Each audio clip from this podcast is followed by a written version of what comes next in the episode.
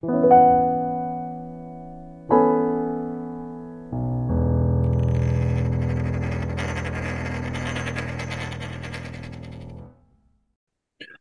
hier ist Tor Alexander von defi.jetzt und ich habe diese Woche wieder den Alexander Weibrecht zu Gast. Hallo Alexander. Hallo, grüße dich. Das Thema heute, über das wir reden wollen, lautet Liquidität der Märkte. Äh, Thema oder Unterthema sind Liquiditätsprovider. Kannst du kurz definieren, was das ist, Alexander? Gerne. Also grundsätzlich, es geht darum, wenn ihr bei einer Börse beispielsweise Binance oder Bitfinex oder einer anderen Börse, wenn ihr dort irgendwie eine Order auslöst, ihr macht eine, ähm, eine Buy-Order bei Bitcoin oder eine Sell-Order, dann gibt es zwei unterschiedliche Arten von Orders, die ihr ausführt. Das ist einmal die ähm, Taker und einmal die Maker Order. Bei, bei der Taker Order macht ihr folgendes. Ihr kauft aus dem Orderbuch die Liquidität raus. Dafür muss aber jemand anders Liquidität bereitstellen. Das sind die Maker. Das heißt, wenn jemand eine Limit Order, also eine, zum Beispiel sagt, Bitcoin ist zum Beispiel gerade bei 28.000 Dollar, nur als Beispiel. Und jemand sagt, ich bin bereit zu 27.980 Dollar, also zu 20 Dollar weniger, ein Bitcoin zu kaufen für 100.000 Dollar. Dann stellt diese Person im Orderbuch eine Liquidität von 100.000 Dollar zur Verfügung zu einem gewissen Preis. Und jemand anders sagt dann, okay, das, der Preis passt für mich, die kaufe ich auf. Ähm, was passiert aber, wenn jemand sagt, ich würde gerne für 100.000 Bitcoin kaufen und es gibt nur Liquidität für in Höhe von 10.000 zum Beispiel? Dann wird ja bei einer Market Order Folgendes gemacht. Ihr kriegt dann für die 10.000 den Preis, der zu dem es angeboten ist. Und für den restlichen Betrag der Kauforder bekommt ihr einen schlechteren Preis, nämlich den nächstbesten Preis. Und der ist eben schlechter. Das heißt, der ist teurer. Und was jetzt passiert ist, wenn jetzt der aktuelle Preis zum Beispiel bei 28.000 Dollar ist und jemand wäre bereit, einen Bitcoin zu kaufen zu 27.900 Dollar und jemand wäre bereit, einen Bitcoin zu verkaufen zu 28.100 Dollar. Das heißt, ihr beide Käufer und Verkäufer finden auf Basis ihrer Orders im Orderbuch finden keinen gemeinsamen Preis, dann entsteht ein sogenannter Spread. Und das ist ein Riesenproblem für Börsen. Börsen wollen im Prinzip ohne Spread agieren, weil wenn kein, wenn die Käufer und Verkäufer keinen gemeinsamen Preis finden, verdient die Börse nichts. Die Börse braucht also zu jedem Preis, der gefragt, der angefragt wird, auf der Käufer- und der Verkäuferseite, braucht die Börse einen Anbieter von Liquidität. Und hierfür gibt es dann sogenannte Liquiditätsprovider. Das heißt, die haben dann einen Contract, zum Beispiel mit der Börse. Das ist jetzt im CFI-Bereich so, also im zentralisierten Finance. Die Liquiditätsprovider haben dann einen Contract, der sagt 0,1 Prozent über dem aktuellen Kurs und 0,1 Prozent unter dem aktuellen Kurs musst du mindestens für 7000 oder 100.000 Dollar eine Order haben, auf beiden Seiten. Kauf und Verkauf 100.000 Dollar. Und da das natürlich ein Risiko ist für die Liquiditätsprovider, gibt es zwei Incentivierungen, warum die das machen. Einmal gibt es dann eine sogenannte negative, also gibt eine, eine Liquidity Rebate äh, Funktion. Das bedeutet, die kriegen einen Teil der Gebühren. Das heißt, der, der die, diese 100.000 Gebühr oder ausführt, der zahlt ja Gebühren dafür. Und ein Teil der Gebühren kriegt dann der Liquidity Provider. Dafür, dass er quasi einen Kauf oder einen Verkauf bereitstellt, kriegt er einen Teil der Gebühren. Plus, wenn ein gewisses Volumen erreicht ist und die das äh, zuverlässig hingekriegt haben, dass eine gewisse Konstanz da ist, in der Regel sagt man 90% Liquidity, das bedeutet, über 90 Prozent der Zeit darf der Spread nie größer wie 0,1 Prozent sein und es muss immer eine Order da sein. Wenn der, wenn der Liquidity Provider das schafft, kriegt er quasi noch einen Bonus. Das hängt von der Größe des Kontraktes ab, aber das sind Hunderttausende von Dollar. Das heißt, der Liquiditätsprovider hat quasi das Preisrisiko, aber er verdient an jedem Trade und er kriegt noch einen Bonus. So. Und das gibt's im klassischen ähm, also Börsenbereich. Es gibt's aber auch im OTC-Bereich. Also das Problem ist, over, OTC ist der Over-the-Counter-Bereich. Das ist der Bereich, wo zum Beispiel ein Hedgefonds einfach mal 100.000 Bitcoin kauft. Ja, also oder einfach mal ein Hedgefonds sagt, wir wollen jetzt mal 50.000 Bitcoin verkaufen. Aber wenn die das über eine Binance machen, dann kracht der Preis um 6% ein. Das heißt, die verlieren Millionen durch den Spread, der dadurch entsteht, dass auf der Endkundenbörse gar nicht liquid, genug Liquidität da ist, Ähm, weil, wie schon gesagt, die Endkunden-Liquidity-Provider, die stellen vielleicht 100.000 Dollar pro 0,1 Prozent zur Verfügung. Aber wenn du jetzt mit 10 Millionen Dollar da reingehst oder 100 Millionen Dollar, dann kann die Liquiditätsprovider der normalen Börsen das gar nicht mehr abbilden und dann dumpst du den Preis. Und ich meine, wer was verkauft, dumpt ja nicht gern den Preis, weil er kriegt einen schlechteren Durchschnittspreis. Also muss man verstehen, dass auch im OTC-Bereich es so läuft, dass man sagt, okay, ich brauche einen Contractor, der mir ermöglicht, zum Beispiel 50.000 Bitcoin preisneutral zu verkaufen. Also im besten Fall machen das beim Verkauf zehn Börsen. Das heißt, der Contractor meldet sich bei zehn Börsen und sagt, guck mal, ich habe hier 50.000 Bitcoin, die will ich jetzt verkaufen. Ich splitte das jetzt in 5.000 Bitcoin-Pakete, geht in eure Market Maker App rein, das haben dann so Börsen und verkauft mir das systematisch ab, jede Minute für einen Bitcoin und schaut, dass das preisneutral läuft. Umso besser der Durchschnittspreis ist, den ihr schafft, umso mehr Bonus kriegt ihr. Das heißt, das läuft dann über Bonusse. Das heißt, ihr, da wird dem Kunde gesagt, du kriegst ungefähr den Preis und du musst einen Abschlag bezahlen als Bonus für die Liquidity Provider. So, und das ist halt grundsätzlich das Thema, wie der Markt funktioniert, weil anders kriegst du solche großen ähm, Transaktionen gar nicht abgewickelt. Ja. Die werden ja auch Eisberg-Order genannt, ne? teilweise. Ne? Kannst du das nochmal erklären, den Begriff? Ähm, ja, das, das, das ist so, es gibt ähm, sogenannte Buy- und Sell-Walls auch, aber das ist dann, also das bedeutet, wenn zum Beispiel eine große Kauf- oder Verkauforder drin ist, die dazu führt, dass quasi der Markt gar nicht weitergeht, bis die abgearbeitet ist. Das Problem ist aber auch, dass solche Orders in der Regel äh, unkontrollierte Orders sind, das sollte man, das, das sind eigentlich Fehler im System, weil äh, große institutionelle Anbieter verkaufen so nicht. Ja, das sind also das sind dann quasi Market Maker, die quasi einen Job nicht richtig machen. Aber das gibt schon auch immer mal wieder. So und technisch ist es ja so bei einer Eisberg-Order, dass immer nur ein kleiner Teil dieser Order ins Orderbuch kommt und sichtbar genau. ist. Richtig, genau. Das ist das, was, das ist ja das, was der Market Maker macht. Der versucht sozusagen einen kleinen Teil immer abzuverkaufen. Ich mache ein Beispiel. Ein Freund von mir arbeitet in London bei einem großen Hedgefonds. Der hat manchmal die Aufgabe, einfach mal für 200 Millionen Euro Aktien abzustoßen. Und dafür hat er quasi dann vier Wochen Zeit. Und er kriegt eine Prämie, umso besser er seinen Durchschnittspreis hält. Der, der, immer wenn der Kurs ein bisschen abfällt beim Abverkauf, wartet er, bis der Kurs wieder steigt, dann verkauft er wieder ab. Er versucht relativ preisneutral 200 Millionen Euro an den Markt wieder zurückzugeben.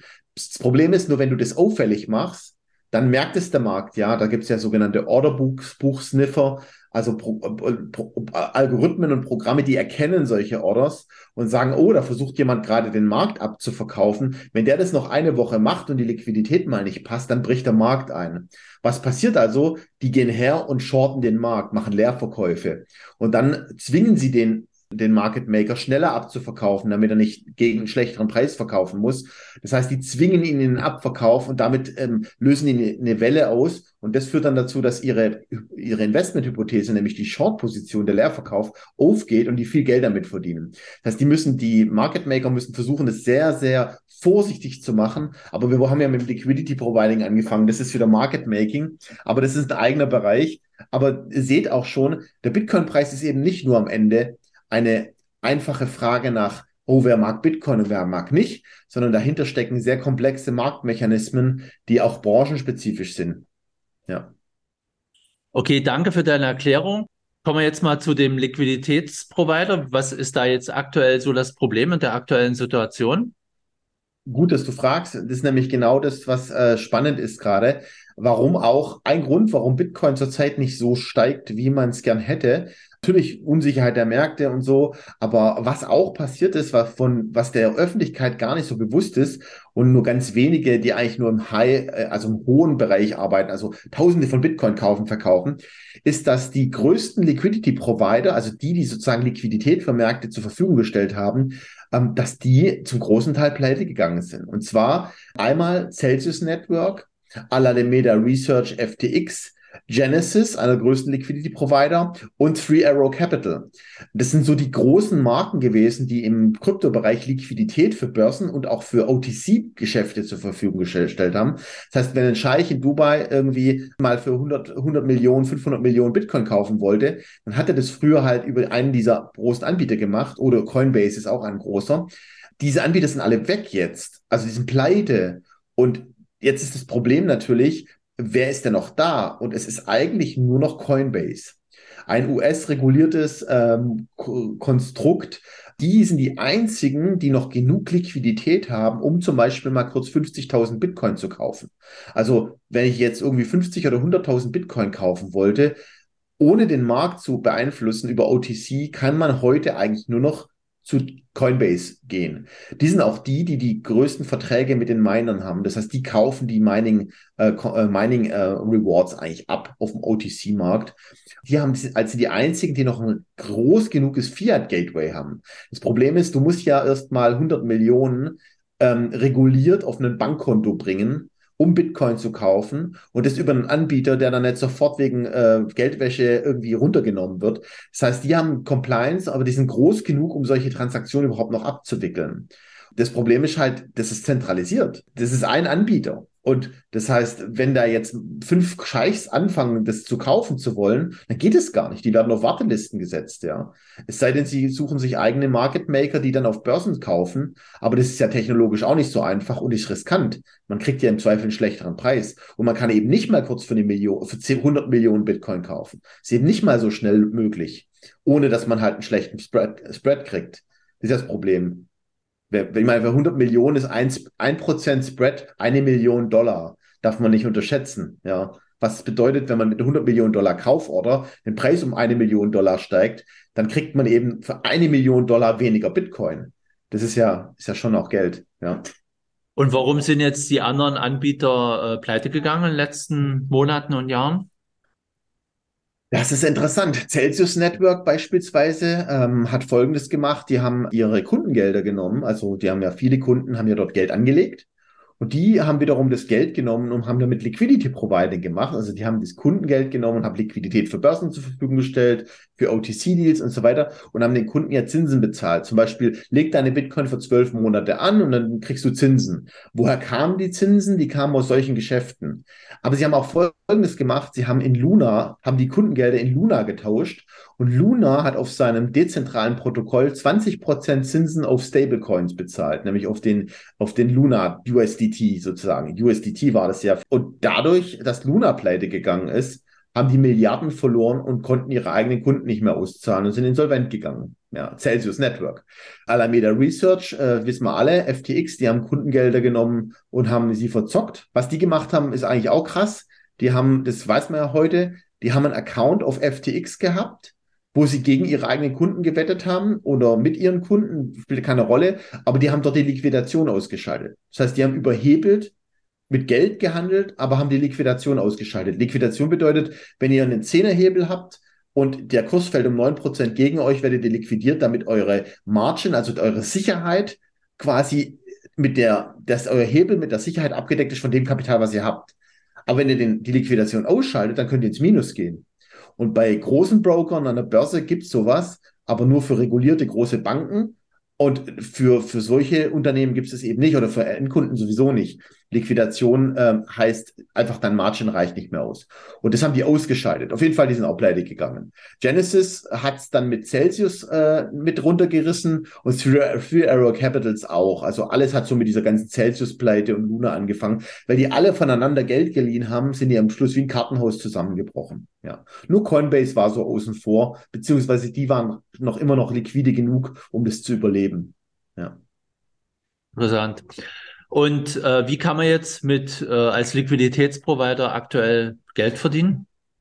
Also für den CFI-Bereich als Börse, ich mache das jetzt tatsächlich mit einer Börse, die noch relativ klein ist, Namen nenne ich jetzt nicht, die jetzt quasi gerade ein Liquiditätsproblem hat. Da kann ich mit zwischen 100 und 300.000 Dollar, kann ich den Liquidität schaffen über einen Algorithmus, den ich selber programmiert habe. Aber das ist was, das ist für die meisten Leute nicht möglich, ähm, weil da braucht man Verträge mit denen und man braucht sehr viel Geld und Know-how weil das Market Making erfordert eigene Schnittstellenprogrammierung und so weiter. Das mache ich jetzt schon seit einigen Jahren. Deshalb weiß ich heute, wie das geht.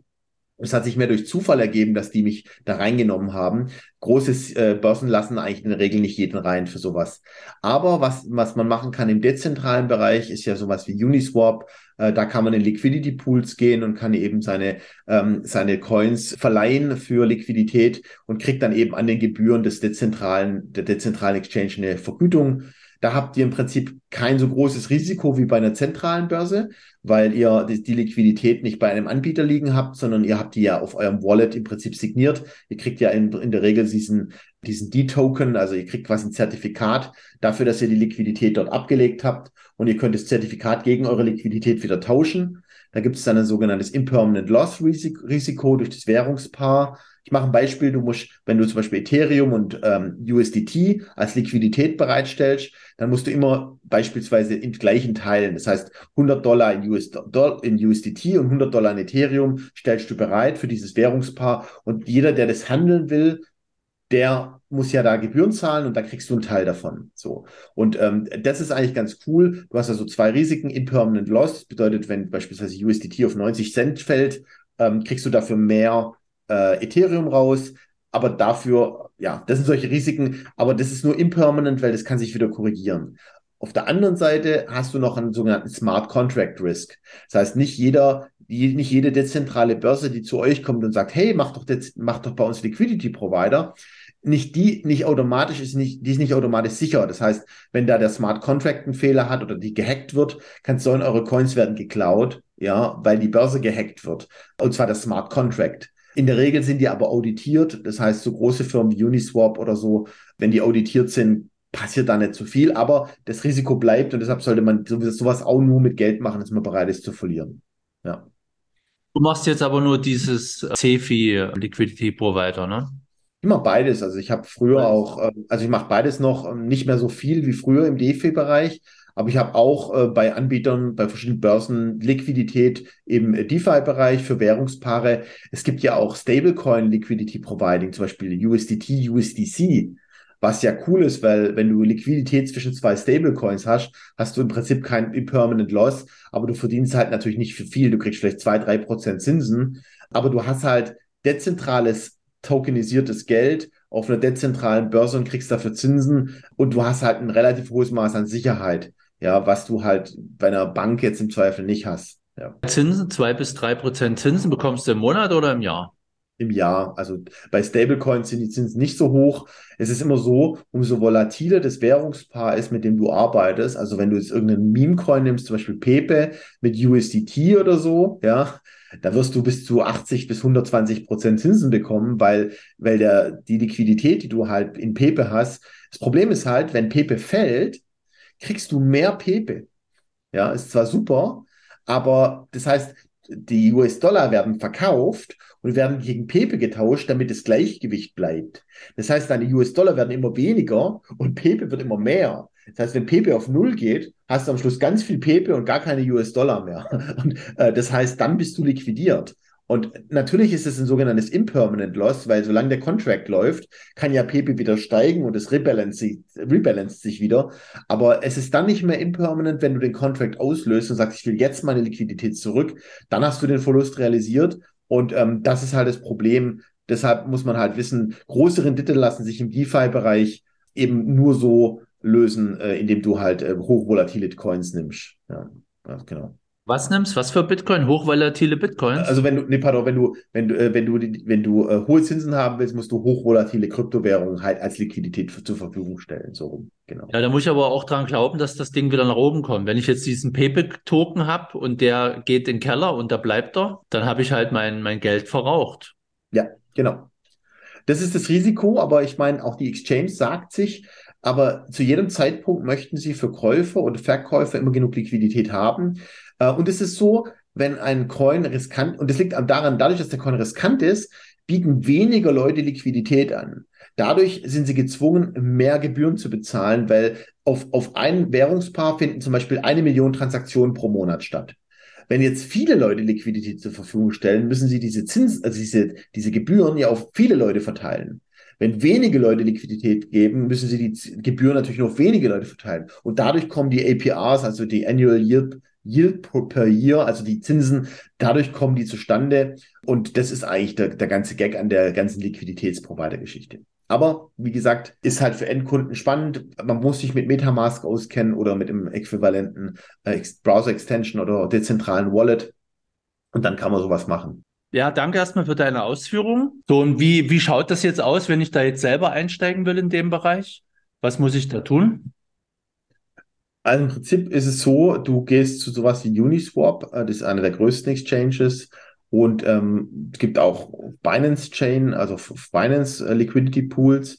Ähm, da gehst du her und äh, suchst dir eben die, die Blockchain aus, die dir gefällt. Also Ethereum wäre dann Uniswap oder Binance wäre dann halt Binance Chain suchst du dann ähm, die Währungspaare raus mit den höchsten Zinsen, die, bei denen du sagst, die Währungspaare würde ich auch hoddeln. Da hast du im Prinzip relativ einfache Interfaces. Äh, du nimmst dir ein Metamask und lädst dir dort dein Ethereum oder deine BSC, deine Binance Coins auf und dann kannst du die swappen. Das heißt, Binance Coin tauschst du zum Beispiel gegen Wrapped Bitcoin oder Wrapped Ethereum oder so. Also das heißt, du hast dann quasi einfach auf der Blockchain synthetisierte Kryptowährungen als Token, die dann als Liquidität bereitstehen. Und dann kannst du die quasi dann reingeben über so einen Pool, nennt sich das. Da klickst du dann auf äh, Liquidity Providing Click und dann wird es dann eingebucht. Und dann hast du stattdessen, statt den Coins, hast du dann auf deiner Metamask so einen Token, der heißt dann DUSD oder D-Lab oder so. Und dieser Token, der ist einfach da, der bleibt dort, da musst du nichts damit machen. Ähm, und den kannst du dann jederzeit, dadurch, dass du den Token hast, kannst du dich wieder mit, dem, mit der Exchange verbinden und dann die Liquidität wieder rausholen. Es gibt ganz abgefahrene Sachen, da muss man aufpassen. Bei, ähm, bei äh, Phantom war das so, man konnte dann diesen D-Token, also die Tokens, die du quasi dafür kriegst, konntest du wiederum in gehebelte Kontrakte nochmal reingeben und konntest Liquidität bereitstellen für die Token. Also geisteskranke Systeme, in denen man quasi dann gehebelt auf den dezentralen Protokollen die Zertifikate für gehebelte oder für, für Liquiditätspools auch wieder gepoolt hat. Und dann wurden daraus wieder Zertifikate und die hat man wieder gepoolt. Und so haben manche Leute einfach angefangen, Zertifikate von Zertifikaten von Zertifikaten zu poolen als Liquidität, weil man kann natürlich auch mit einem Zertifikat handeln, logischerweise, und Liquidität für Zertifikate bereitstellen. Also zum Beispiel auf der einen Seite hast du Zertifikate, die Bitcoin, äh, die Ethereum Binance Chain bereitstellen und auf Binance bereitstellen und auf der anderen Seite Ethereum US Dollar. Und die hat man dann auch wieder gepoolt. Und, aber das sind so freakige Sachen, da rate ich jedem davon ab. Da kann man locker 1000 Prozent pro Jahr machen. Ähm, aber halt in der Regel ist es so, wenn natürlich dort was schief geht und der Kontrakt blöd läuft oder die Liquidität imbalanced ist, dann verlierst du deine Liquidität auf der Börse. Das heißt, du verlierst alles. Ja. Also verlieren heißt ja nur, es kriegt jemand anders. Das muss man verstehen in dem Bereich. Ja. Ja. Deshalb macht es eigentlich einfach und übertreibt es nicht. Ja, das stimmt so nicht. Du kannst doch die Schlüssel verlieren. Dann kriegt es nicht jemand anders. Das stimmt, ja. In Dann dem Fall ist das Ökosystem so. sozusagen, aber nicht benutzbar. So, die Frage ist jetzt, äh, warum heißen die D und, und was macht das für einen Sinn, wenn ich jetzt die Zertifikate auch nochmal poole? Was mache ich denn dann damit? Ehrlich gesagt kann ich dir das nicht sagen. Ich äh, kann dir das nicht beantworten, diese Frage. Also so tief bin ich da nicht drin. Ich weiß nur, wie es in der Praxis funktioniert. Das mit dem D oder mit dem Poolen von Zertifikaten? Was kannst du? Ähm, beides nicht. Also ich kann dir nicht erklären, warum das D heißt und ich kann dir aber auch nicht sagen, warum man das tun sollte, außer Gier. Ja, warum sollte man Liquid äh, Zertifikate sind dann im Ende ist im Prinzip so, was machen Banken? Sie machen einen Schuldschein und bauen daraus neue Finanzprodukte die wiederum aus Schuldscheinen bestehen und die verkauft man jemand als sichere Anlage. Ja, weil für Schuldscheine kriegt man ja Zinsen und äh, wenn man die Zinsen nur so richtig gut kombiniert, die Schulden, dann kriegt man höhere Zinsen. Also ich, ich, am Ende des Tages weiß ich nicht, warum man solche, ich sag's immer hart, man versucht die Müllprodukte aus der echten Finanz, also aus der alten Welt, versucht man tatsächlich mit diesem DeFi in vielen Bereichen nachzubilden. Und darin sehe ich ein großes Problem für den Kryptomarkt, weil wenn wir am Ende dezentrale Schrottprodukte haben, wie irgendwelche Bonds oder sowas, das ist, ich verstehe gar nicht, warum man nicht sich viel stärker dagegen wehrt und warum man versucht, das abzubilden. Ja, das ist, also die reine Gier halt mal wieder. Ja. Ja, das denke ich auch, dass das Giergründe sind. Und das mit den Stablecoin, weiß auch nicht, halte ich ehrlich gesagt auch nicht so viel davon. Da tust du ein Anrecht in einer Krypto, in einer Blockchain auf ein Anrecht von, von Luftgeld machen. Und naja, aber gut, die, der Punkt ist, wir denken in dem Geld, weil ich hatte ja mal den, äh, ich hatte mal jemand im Interview und den habe ich gefragt, was ist ein Geld? Und der hat dann eine recht einfache Definition gehabt und der hat gesagt, Geld ist das, in was du im Kopf Werte umrechnest oder Preise. Ne? Also du denkst in Euro, ich denke in Euro US-Dollar. So, das ist quasi für mich Geld. Eigentlich für uns beide ist, ist ja Bitcoin Geld. Bloß wir beide denken halt nicht in Bitcoin, weil das einfach eine zu komische Zahl ist mit zu viel äh, Nullen nach dem Komma und das müsste eigentlich irgendwie ein bisschen größer und greifbarer sein für uns und nicht fraktaler. Und dann Ja, schwankt es auch noch ein bisschen zu viel. ja, das eine und das andere ist natürlich schon, äh, ich habe kürzlich jetzt wieder ein bisschen äh, Bitcoin verkaufen müssen, weil ich wieder Liquidität auf meiner Fiat-Konto haben musste. Fiat-Wallet nenne ich es jetzt mal. Das Problem ist nur, dann gehst du zu Binance und sagst, hier bitte mal 15.000 Euro verkaufen. Und dann geht das nicht. Dann sagt er Maintenance Problems with Bank und so Probleme. Und dann sitzt du da und dann hast du erstmal wieder das Problem, wie kriegst du jetzt diese Bitcoin wieder zurück äh, in dieses komische Fiat-System? Und äh, dann machst du das über irgendeinen Bitcoin.de, bei dem du zum Glück irgendwie großen Account hast. Und dann zahlst du da so horrende Gebühren wieder. Ähm, ja, das ist einfach ein Problem. Wenn ich, ich muss halt, ich kann halt leider noch nicht die Stadtwerke bei mir überzeugen, die mein Gas abbuchen oder so, das halt in Bitcoin zu machen. Oder ich kann sie nicht davon überzeugen, meine Vodafone-Anbieter irgendwie mein Internet mit Bitcoin abzubuchen. Das heißt, ich muss halt doch noch irgendwo Fiat liegen haben, damit der ganze Standardprozess eben noch äh, funktioniert. Und äh, ja, das ist halt dafür, da, deshalb ist halt Geld für mich schon noch auch das, womit ich wirklich arbeiten kann, also was wirklich als echte Substitution für Leistungen überall anerkannt wird. Und ja, ich kann meine Visa-Card irgendwie über einen Payment-Anbieter hinterlegen, ja. Aber dann entstehen auch wieder überall Gebühren, die halt auch wiederum alles teurer machen. Und da ist es halt dann wieder eine ideologische Frage. Ja, will ich aus dem Fiat raus, zahle eigentlich alles in Fiat, aber muss dafür ständig Bitcoin verkaufen? Oder ist es nicht sinnvoller, dann eigentlich nur ein bisschen Fiat da zu haben, um seine laufenden Kosten zu zahlen? Es ist, es ist nicht einfach. Wir sind halt noch nicht ganz, ähm, die Bitcoin-Ökonomie ist nicht ganz durchgesetzt bisher. Und es wird sie vielleicht auch nicht, solange wir noch mit Ordinal Coins Probleme haben, unsere Blockchain-Skalierung bei Bitcoin hinzukriegen. Ja, also ganz ehrlich, das muss man natürlich auch realistisch mal sehen. Ähm, Lightning ist noch nicht überall durch. Äh, Bitcoin ist ein begrenztes Protokoll. Und wenn wir tatsächlich mal 1000 Dollar pro Bitcoin-Transaktion zahlen müssen, dann ist es auch nicht praktikabel für, für tägliche Payments. Da muss dahinter, da muss davor was anderes stehen. Ja, aber anderes Thema. Gut, anderes Thema. Dann danke ich dir für das heutige Thema. War wieder sehr interessant, Alexander. Gerne. Und euch danke ich fürs Zuhören. Bis zum nächsten Mal. Tschüss.